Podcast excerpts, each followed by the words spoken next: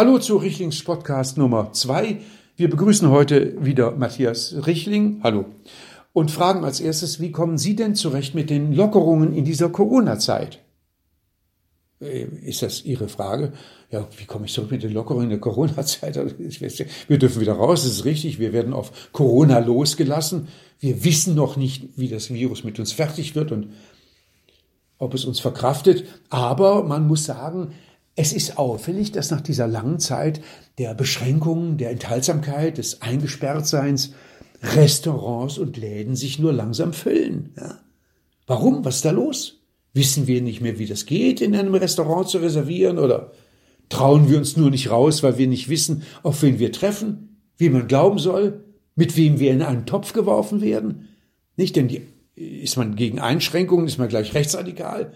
Ist man für die Einschränkungen? Ist man gleich linksradikal?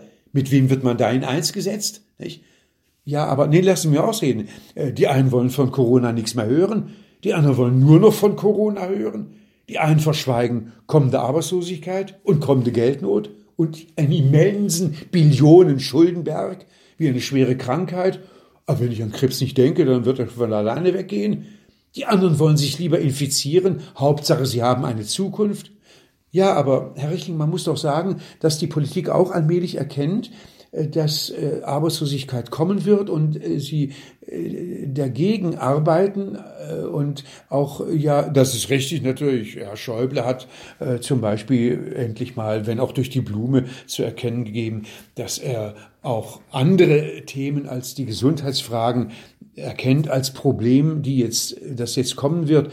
Er hat wohl als einer der wenigen endlich mal wieder das Grundgesetz gelesen und gemerkt, es ist eben auch verfassungsrechtlich nicht einwandfrei, wenn wir aus Corona eine Religion machen. Und es als einzige sehen, nicht Wirtschaft berücksichtigen, nicht Arbeitslosigkeit berücksichtigen, nicht psychische, nicht soziale Fragen berücksichtigen. Also wenn wir diese Religion Corona hochhalten, auch wenn sie paradoxerweise wissenschaftlich belegt wäre, das hätte bisher noch keine Religion geschafft. Ja, aber Herr Richtling, Sie dürfen ja nicht vergessen, äh, es gibt ja jetzt über Herrn Schäuble hinaus auch eine äh, praktische Umsetzung dessen, was dieses Problem darstellt, der Wirtschaft und der Arbeit, in dem jetzt ein Konjunkturprogramm aufgelegt wurde. Das stimmt. Und man hat als Hauptpunkt zum Beispiel die Mehrwertsteuer für die nächsten sechs Monate gesenkt von 19 auf 16 Prozent. Großartige Leistung. Ja, äh, äh, das ist doch eine unglaubliche Hilfe. Eine unglaubliche Hilfe. Ich wüsste gar nicht, was mir für drei Prozent weniger Mehrwertsteuer alles kaufen könnte. Das ist ja unglaublich. Ja, also ich habe ich hab eigentlich alles, aber ich habe mir schon überlegt, ich könnte mir bei drei Prozent Ersparnis ich würde mir vielleicht gerne äh, nach dieser langen äh, Corona-Zeit etwas Demokratie kaufen.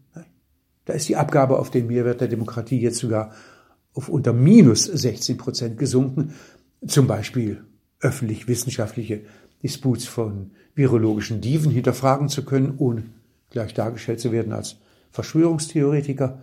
Zum Beispiel Widersprüche der Entscheidungen der Verschwörungspraktiker, die ja teilweise regieren, darlegen zu können ohne gleich mental an die Wand gestellt zu werden. Ich weiß nur nicht, ob ich viel Freude hätte damit, weil ich nicht abschätzen kann, wie weit der Wertverlust die in Corona-Zeiten so billig gewordene Demokratie so schnell wieder aufwiegt. Ähm, ist das nicht ein bisschen sophisticated? Was heißt sophisticated? so, so sehe ich es. Ja, aber könnten ja, gut, dann sage ich es etwas deutlicher, wenn Sie es deutlicher haben wollen. Bitteschön. Aber es ist doch auffällig, dass wir, Sie können doch nicht leugnen, dass aus Angst vor dem Virus Corona wir es zulassen, dass Gesetze, an die wir uns gewöhnt haben, ins Gegenteil verkehrt werden. Ach so? Ja, natürlich. Und es ganz beruhigend finden. Zum Beispiel, zum Beispiel, zum Beispiel. Es gibt ja ganz praktische Beispiele. Gucken Sie mal, seit den 70er Jahren gibt es in Deutschland auf Demonstrationen ein Vermummungsverbot.